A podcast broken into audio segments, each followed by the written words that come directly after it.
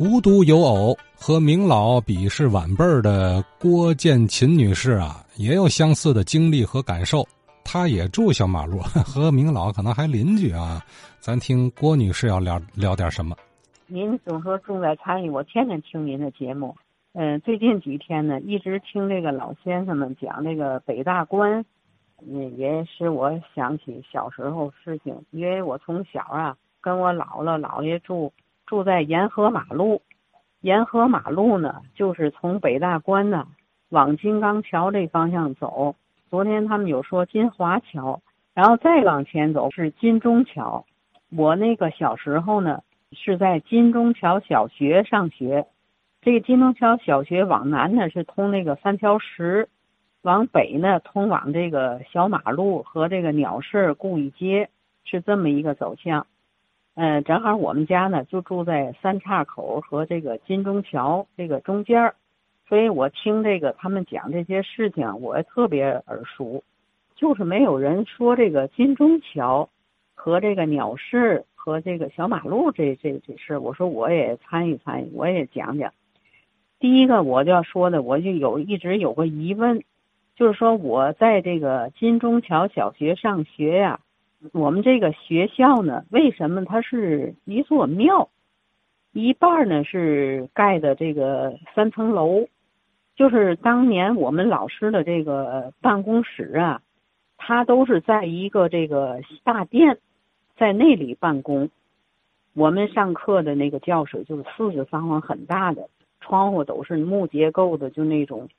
我就从小我就有个疑惑，我说我们这学校怎么跟庙一样？第二个我想说呢，从这个金钟桥往下走呢是小马路，通过一个大红门是一个菜市场，很大很大的一个菜市场，然后就到了那个鸟市了。这趟街非常的热闹繁华，你说想吃什么没有，就是你吃不到的。就说他这趟街上有许多门脸儿啊，八十平米这么大的，都是一家挨一家的门脸儿啊。每天下午两点呢，开始有演出。你像曲艺、杂技、相声，啊，京剧、评剧啊，河北梆子、越剧。我姥爷呀，特别喜欢这个看戏。每天下午啊，然后就领着我拄着拐棍儿，挨着屋子看。每一个门口啊，他都是有一个布帘儿挂着，半个布帘儿。进门口以后呢，给你一张这个，呃，印好时间的那个票。十分钟是二分钱，所以我姥爷带着我一会儿上这屋看那屋，演什么的都有。然后那个大椅子啊，非常的高，我都爬不上去那种。呃，每天下午啊，看的这看那个曲艺、杂技、相声什么都有，特别开心。从这个鸟市穿过去，小马路上街上有个剧场，他这个剧场啊，几乎每天晚上都有演出，就演大戏。开始化妆，你从外面都玻璃都能看得见那画的，什么有河北梆子、小百花剧团的，你们像什么那个打渔杀家了、三岔口了，著名的这个河北梆演员我还记得叫银达子。京剧有时候演的，记得有杨门女将、铡美案呢。评剧，嗯，有那个打金枝、桂中原，这个像像曲艺啊。那小时候就知道有王玉宝，那小彩舞，这个每天晚上都有演出，非常火爆，哎呀，场场爆满那样子的。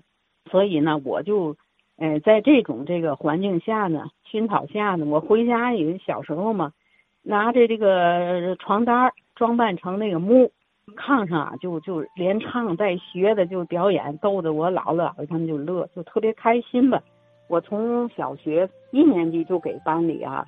编舞啊，编唱什么的，老师那评语每年都写着能歌善舞。到了耀华中学呢，我又是我们那个宣传队的这个，又唱《红灯记》，又跳白毛女的。长大以后呢，呃，我也这个从事了艺术专业工作。我的这个孩子，呃，也是这个考入世界顶级的这个艺术院校。就说我就觉得从小的这片。艺术沃土对我的熏陶啊，还有我姥爷天天带我去看呢，非常有必要。所以我就特别想听听有哪些老先生也知道这个鸟市这这趟街的这些故事，呃，这些个人文历史啊什么的，也让他们来谈谈，我们大家呢一起分享。真是什么土长什么花，长什么庄稼，是吧？环境对人的影响太大了。